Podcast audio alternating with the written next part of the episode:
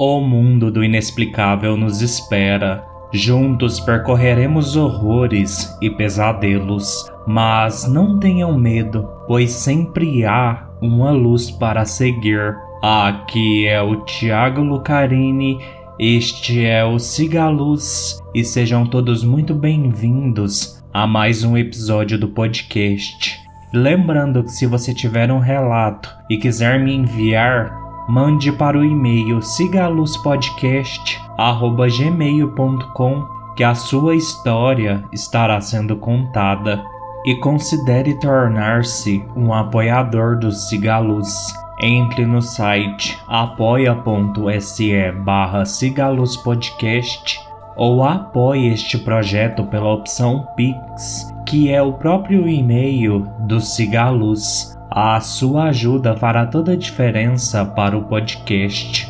E hoje, iluminados, chegamos à Indonésia. Teoricamente, o episódio de hoje era para ser de conto, mas eu preferi trazer a Indonésia logo após a Malásia, pois o folclore destes dois países acaba se misturando muito e tem muita coisa parecida e eu optei por deixar as últimas duas sexta-feiras do ano como episódios de contos. E só mais um adendo: uma das entidades mais famosas da Indonésia é a Kuntilanak, e eu não a coloquei neste episódio, pois ela é a mesma Pontianak da Malásia. Então, sem mais delongas, vamos ao episódio. Lenda 1 Wiwi Gombel. Wiwi Gombel é um ser sobrenatural feminino ou fantasma na mitologia javanesa.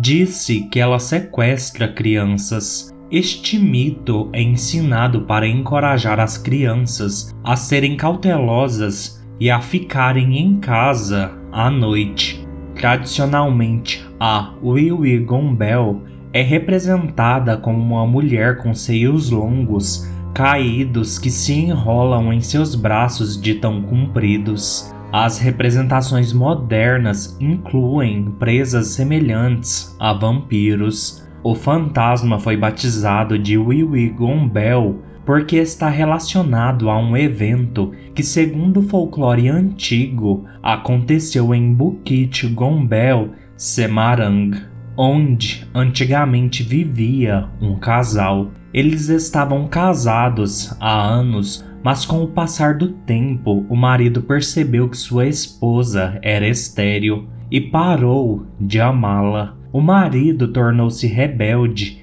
negligenciando a esposa e deixando-a sozinha por longos períodos de tempo, de modo que ela viveu na tristeza. Um dia ela o seguiu e o surpreendeu em uma relação sexual com outra mulher. Ferida pela traição do marido, ela ficou furiosa e o matou. Diante do crime, vizinhos furiosos se reuniram em uma multidão e a expulsaram da aldeia. Desesperada com o ostracismo e o assédio contínuo, ela cometeu suicídio. Após a morte, o seu espírito vingativo tornou-se Wiwi Gombel. O folclore sundanês diz que ela mora na copa da palmeira Pinhata Arenga, onde tem seu ninho e guarda os filhos que a apanha. Ela não os machuca e, uma vez que estão sob suas garras, eles não têm medo dela. As tradições locais dizem que as crianças que a Wiwi Gombel rapita foram maltratadas ou negligenciadas pelos pais. Ela trata os filhos com amor como uma avó faria, cuidando deles e protegendo-os até que os seus pais se arrependessem, quando ela então os devolve. Willy Gombel tem afinidades com o fantasma conhecido como Hantu Kopek no folclore malaio, que é um fantasma que tem a forma de uma velha que gosta de esconder as crianças pequenas que gostam de brincar ao ar livre na hora da oração Maghrib e nas noites escondendo-as sob seus seios. Lenda 2 Leiak No folclore de Bali, o Leiak é uma figura mitológica na forma de uma cabeça voadora com vísceras penduradas como coração, pulmão, fígado e intestinos. Dizem que Leiak voa tentando encontrar uma mulher grávida para sugar o sangue de seu bebê ou de um filho recém-nascido. Existem três Leiak lendários, duas mulheres e um homem. Leiaks são humanos que praticam magia negra e têm comportamento canibal. Sua amante é a rainha de Leiak, uma viúva bruxa chamada Hangda, que desempenha um papel proeminente em rituais públicos. Hangda é a rainha demônio dos Leiaks, de acordo com a mitologia tradicional balinesa. Aterrorizante de se ver, a comedora de crianças Hangda lidera um exército de bruxas malvadas contra o líder das forças do bem, Barong. A batalha entre Barong e Hangda é apresentada em uma dança barong que representa a batalha eterna entre o bem e o mal. Hangda é um termo no antigo javanês que significa viúva. A sua máscara é mantida no templo da morte da vila e durante os festivais do templo, uma pessoa desfila vestida como Hangda. Além dos Leiaks, dizem que os demônios são seguidores de Hangda. Dizem que os Leiaks assombram cemitérios, se alimentam de cadáveres, têm o poder de se transformar em animais como porcos e voam. Na forma normal de Leiak, eles têm uma língua incomumente longa e grandes presas. À luz do dia, eles aparecem como humanos comuns, mas à noite suas cabeças e entranhas se desprendem de seus corpos e voam.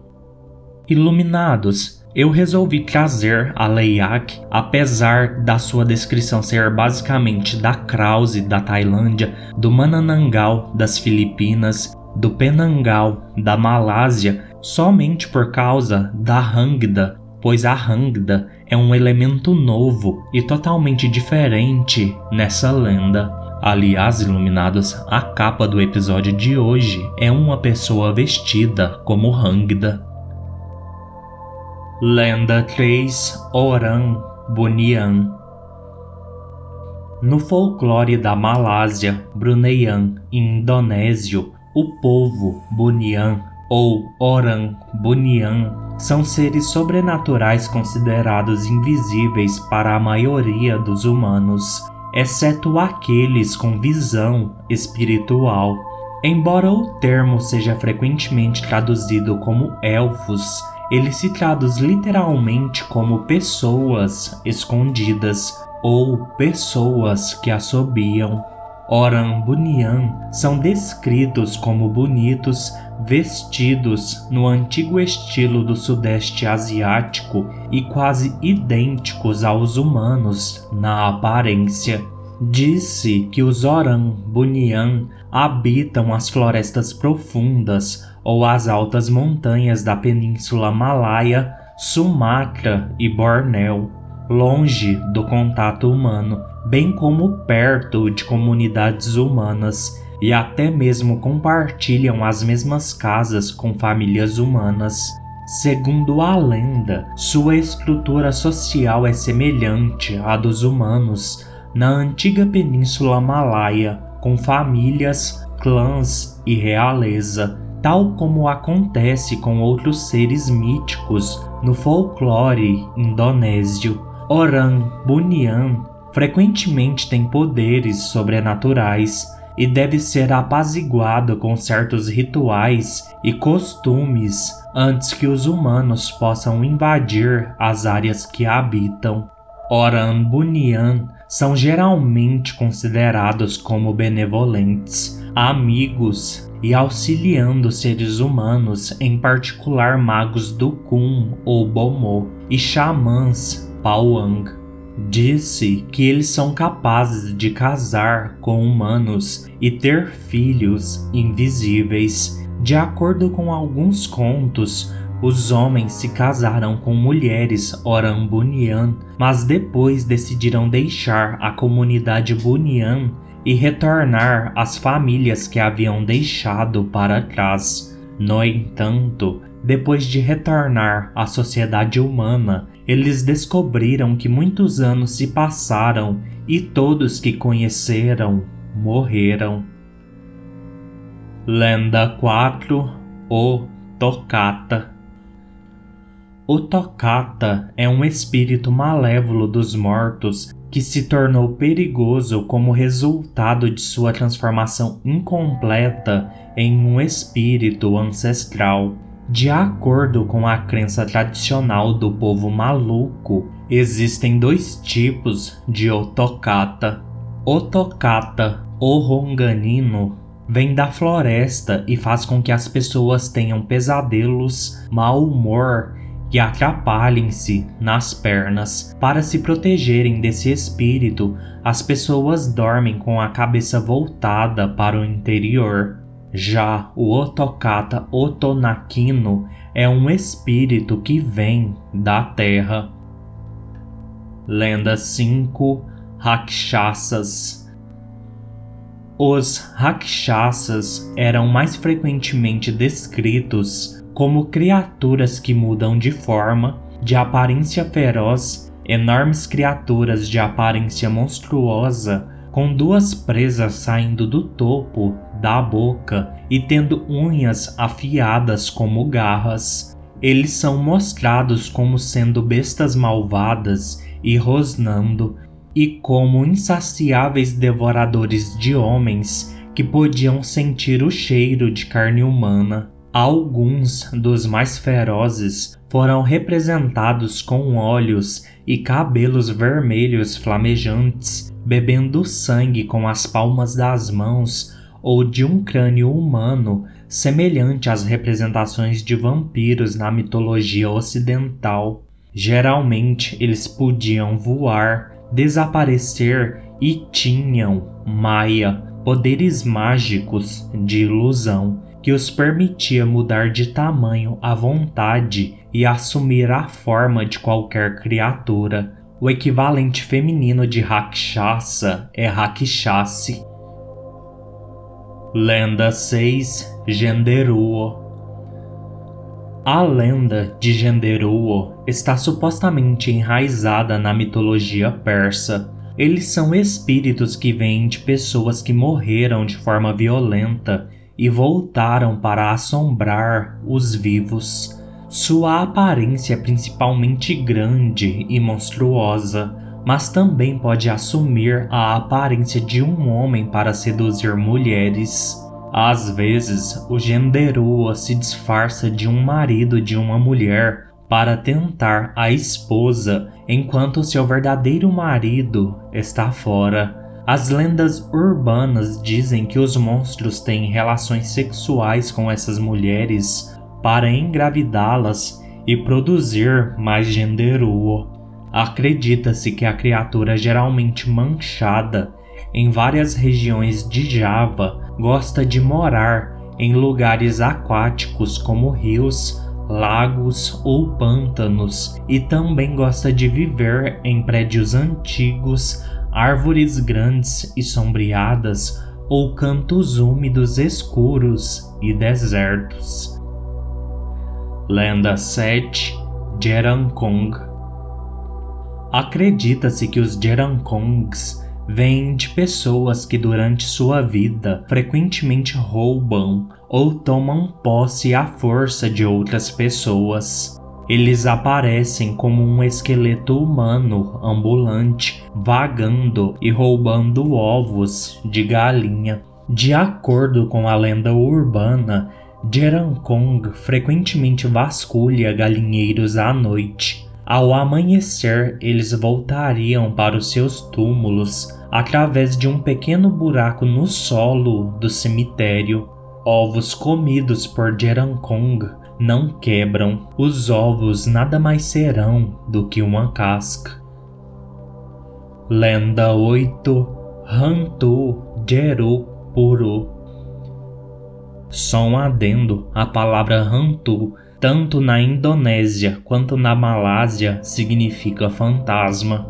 Acredita-se que o espectro de Jeruk-Puru ou Hantu Jeruk-Puru seja o espírito errante de um pastor morto que tenta encontrar seu próprio cemitério. A lenda urbana diz que o pastor sem cabeça está perdido em vez de ir para o cemitério de Christian em Tanah Kusir, sul de Jakarta, ele permanece no cemitério muçulmano em Jeruk Puru, também no sul de Jakarta. Junto com seu cão místico, o fantasma às vezes é avistado pelos guardas-túmulos, saindo da escuridão, carregando a sua própria cabeça. Lenda 9 Suster Nesot Suster significa enfermeira e Nesot significa deslizar.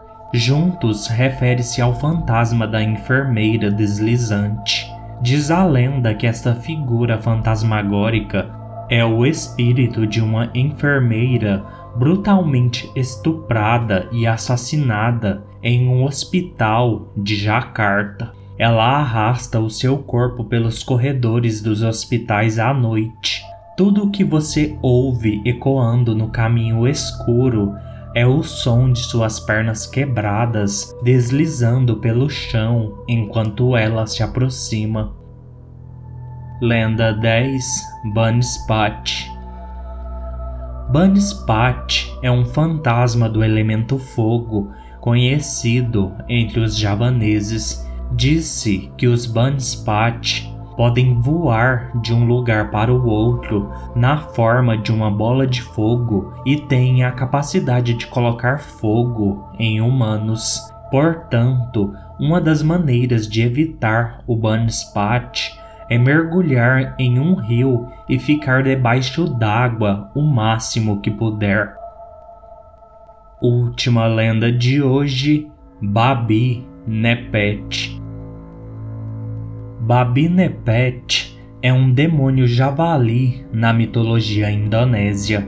Alguns dos mitos falam sobre um homem envolto em vestes negras antes de se transformar milagrosamente nesta criatura. Após a transformação, o javali demônio vagueia pela aldeia, arranhando seu corpo contra a parede, porta, armário ou móveis. Magicamente, os pertences dos aldeões, como dinheiro, ouro e joias, desaparecerão e serão magicamente carregados pelo Babi Nepet. Se a missão for bem sucedida, no momento em que Babi Nepet retornar em segurança para a casa e se transformar de volta em sua forma humana, as vestes negras estarão preenchidas com dinheiro ou joias roubados.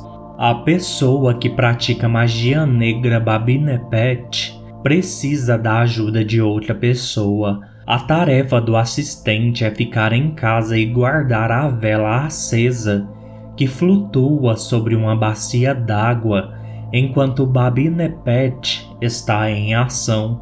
Se a chama da vela está tremendo, apagando ou quase apagando, é um sinal de que o Babinepet está em perigo, pego em flagrante pelos aldeões ou voltou à sua forma humana. Por causa dessa crença, os aldeões javaneses frequentemente perseguem ou até matam qualquer javali que vagueia pela aldeia à noite.